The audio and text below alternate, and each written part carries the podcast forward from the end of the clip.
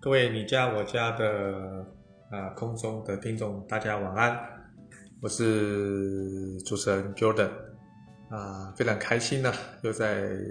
每个礼拜二晚上呢跟大家空中见面。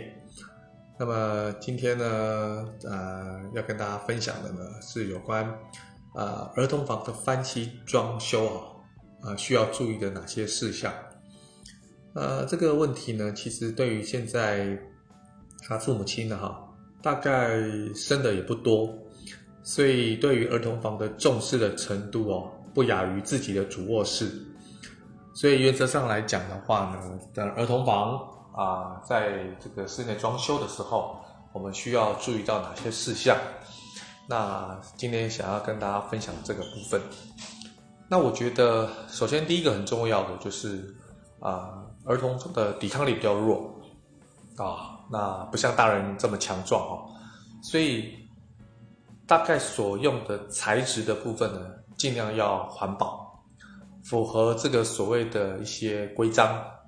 啊认证。好，这是第一个必要。那再来就是说啊，所使用的一些家具哈，当然是最好以这种温暖的木头为主啊。当然，预算高一点的可以用到实木，然后预算如果没有那么高的，现在有一些板材哈，其实它可以取代实木的一个啊、这个作用，那价格上来讲比较亲民哈，啊毕竟它不是实木，它可能用高压啊这个高温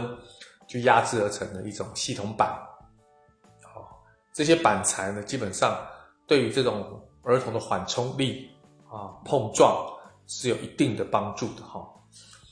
那第三个就是说，在儿童房在规划的这个初期哈，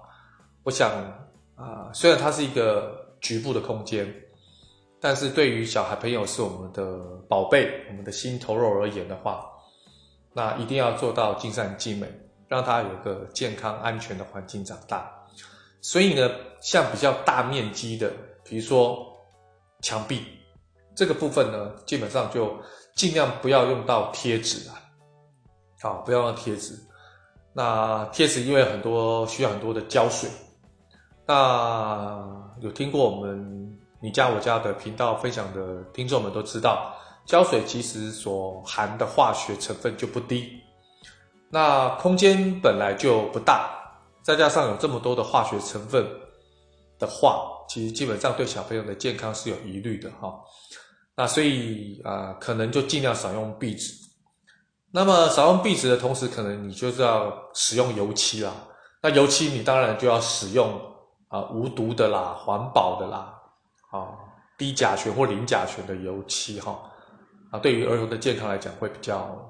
有帮助。再来就是说啊、很多家里的客厅吧哈。啊，尤其是比较主要的生活的区域呢，它的装潢的风格是来自于华丽的，啊，华丽的风格，比如说古典风，啊，那种美式风，啊，比较多的一些修饰的啊天花板，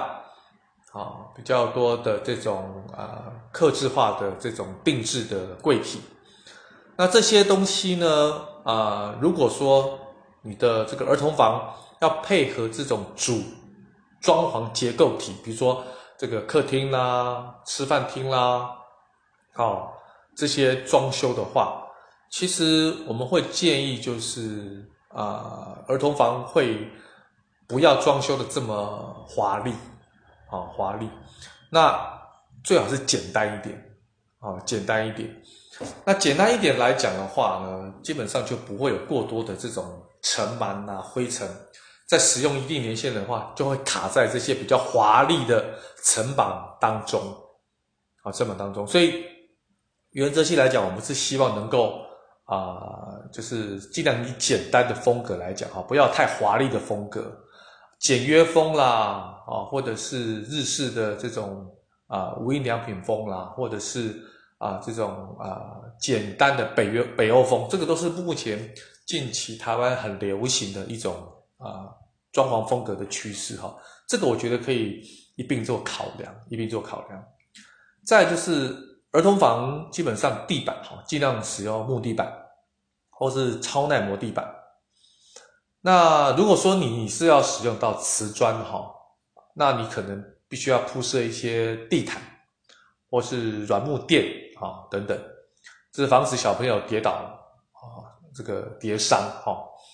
那在地面上呢，尽量减少摆放一些杂物哈。我们都知道小朋友很喜欢玩玩具。那这些玩具呢，通常都是比较多是散落在地面上。如果可以的话，哈，可以规划一个区域，就是放专门放玩具。一方面让小朋友可以去学习呢，就是整理自己的啊衣物啦、家务；二方面呢，也是避免到小朋友如果在地面上有这么多杂物的，让他受伤的这个风险跟几率都会增加。啊，尽量就是不要在地面上放太多的杂物跟。玩具哈，这个部分其实也是蛮重要。再就是要尽量减少插座，小朋友比较不懂哈，看到那种坑坑洞洞的都想去挖一下碰一下哈，所以这个插座基本上要尽量减少。那如果有的话，看能不能使用安全的插座，就让小朋友不要用因为小工具啦、小玩具啊，可以插入那个插孔。啊，造成这个漏电啊，或者是今天这个所谓的这个碰触电的风险哈。所以小朋友因为他的手指也小，有些可能两百二的或者是比较大的插座，它是其实其实它伸得进去哈。啊，它可能碰触到前端一点点，其实对小朋友来讲影响就很大。好，那这个部分要特别特别小心哈。呃，再来还有就是儿童房的装修哈，尽量尽量避免使用大面积的玻璃，包括镜子，啊，那这个也是提防一些意外的损伤哈。那小朋友对于这种啊，虽然大面积的玻璃跟尤其是镜子哈，可以让你的这个空间变得更大，你的视觉会有一些错觉哈，变成是放大的效果。可是小朋友他不懂。他就是以为空间变大了，所以他的跑动的速度啦、范围，他以为变大，可是他实实际上没有那么大，就会造成碰撞啊、跌倒，甚至碰撞到玻璃，就有玻璃破掉，或碰撞到镜子，镜子损坏掉，那可能会有割伤的风险哈。这个也不是没有碰过哈，所以这个部分要特别注意跟小心哈啊。再就是说，在儿童房的装潢之外，它有一些摆设哈，摆设可以用一些绿色的植物。当然，如果你要绿色的话，你就要避免掉像仙人掌哦这种可能会也会造成小朋友受伤的植物，因为小朋友不了解，那仙人掌上面的那个针刺哦又特别的锐利，你一不小心碰到又扎伤了哦，又流血了哈。啊，明明这摆设是好看，但是会造成小朋友的一个受伤，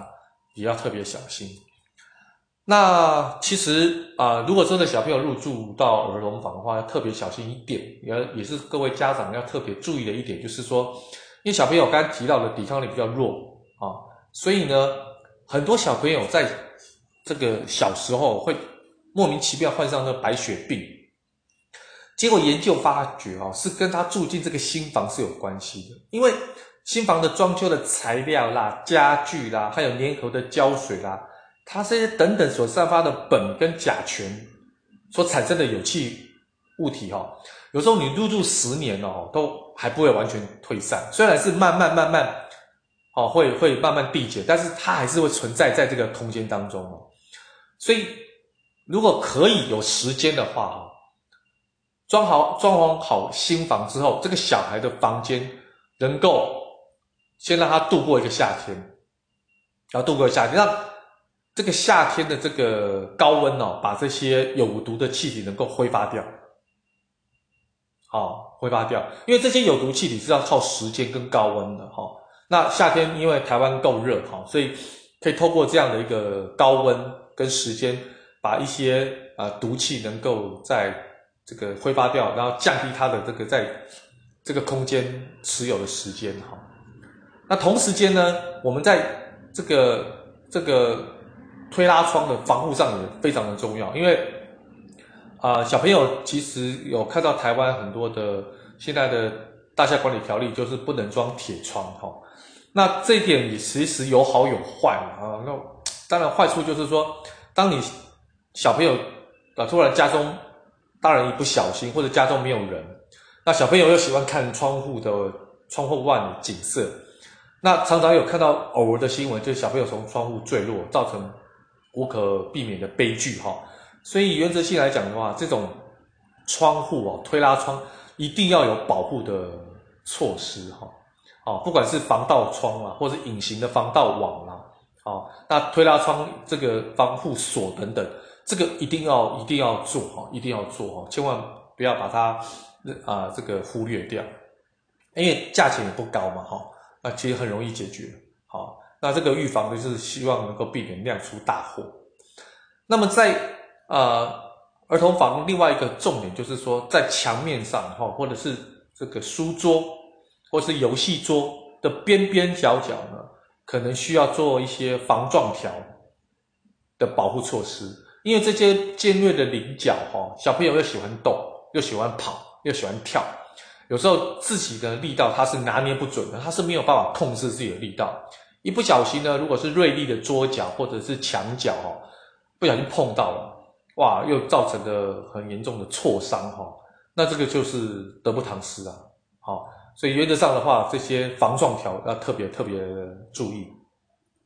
那么在色彩跟空间上的搭配呢，最好是以明亮啦、比较轻松啦、啊愉悦的方向，不要太重的颜色，比如说像这种深蓝啦、黑啦、红啦，哦这种颜色比较重，比较不适合小朋友。在生长发育的过程当中所存在的颜色，好颜色，那所以太艳丽的颜色啊，尽量少使用。比较淡的、比较轻松的颜色，哈，啊，尽量是以这个主轴是以儿童房为主轴。好，我觉得这是一个啊特别要小心啊，而且也是一个小技巧。再来就是说，小朋友都喜欢玩嘛，哈，如果这个空间是够大的了，够大的，我倒建议。呃，家长呢可以放个小帐篷，这个小帐篷哈，你会注意到小朋友特别喜欢这个小帐篷，因为它会给他一个啊、安全感。那他又喜欢钻这些洞，你知道吗？他他反而可能不喜欢睡自己的床铺，他喜欢钻这些帐篷。好，那钻进去他会有包裹的感觉，会有安全感的感觉。好，那这个是小朋友在成长过程当中很很好玩的一个回忆啊。好，那。而且这个帐篷里面呢，你可以把玩具就放在这个帐篷里面，其实它也是一个收纳的功能，你就不用另外找个地方还要去做收纳。如果你找别的地方，小朋友还不愿意收纳，可是你用帐篷这件事情呢，一方面兼具了安全感，一方面又兼具了收纳，其实是蛮好的一个一个一个措施哈。那小朋友在他的心中玩，绝对是一个他生活中的重要关键哈，所以让他。在玩的安全、玩的安心啊、玩的健康的状况之下，空间的摆设其实就非常重要。再来就是最后强调的一些声音哈。小班基本上啊，因为小朋友他比较没有像大人有这种睡不着觉的问题哈啊，所以不必刻意一定要用一些很重的隔音棉呐或隔音窗这些措施哈。啊，当然就是啊，基本的配备有就好啊，基本的配备有就好。所以呢，刚才跟啊我们的听众哈、哦、分享了蛮多的一些小细节的部分哈、哦。那最后呢，再跟大家分享就是有关啊这个灯光，灯光基本上哈、要考虑到可以啊逐渐变亮、逐渐变暗的这种灯光。因为每个小孩子对灯光的接收程度也不太一样啊，你不要这个两一一件事就开跟关，开就很亮，关就完全黑暗了。这种这种这种灯色哈，基本上就是由暗到黑啊，不对不起，由暗到亮，由亮到黑这样的一个一个可以调整每个过程的颜色哈跟亮度。一方面是保护孩子的眼睛哈，二方面也是可以让小朋友在一个有适当的亮度当中啊，不同的亮度就有不同的氛围，不同的氛围就有不同的作息状况。该玩的时候亮一点，刚刚要睡觉讲故事前，那我们稍微暗一点。要睡觉的时候，完全就把它按掉。好，那这个部分呢的灯光呢，其实也是啊、呃，稍微再留意一下。好，那提醒大家，台湾比较潮湿啊、所以基本上一样。啊，不管是儿童房或者其他的卧房哈，通风也是非常重要。那台湾因为潮湿，所以小朋友都差不多有一些三分之一的小朋友都有过敏的现象哈，所以在使用刚才说的材质啦，呃，特别特别的小心哈，特别特别小心啊。今天想跟大家分享的这个儿童房的这个装修的这个注意事项，呃，说起来很简单，其实项目也不少。那都是一些小细节、小地方，那我们提供给各位家长做一个参考。那希望呢，大家能够多多来支持我们你家我家的频道。那我们这个频道其实就是由点一点室内设计的网络媒合平台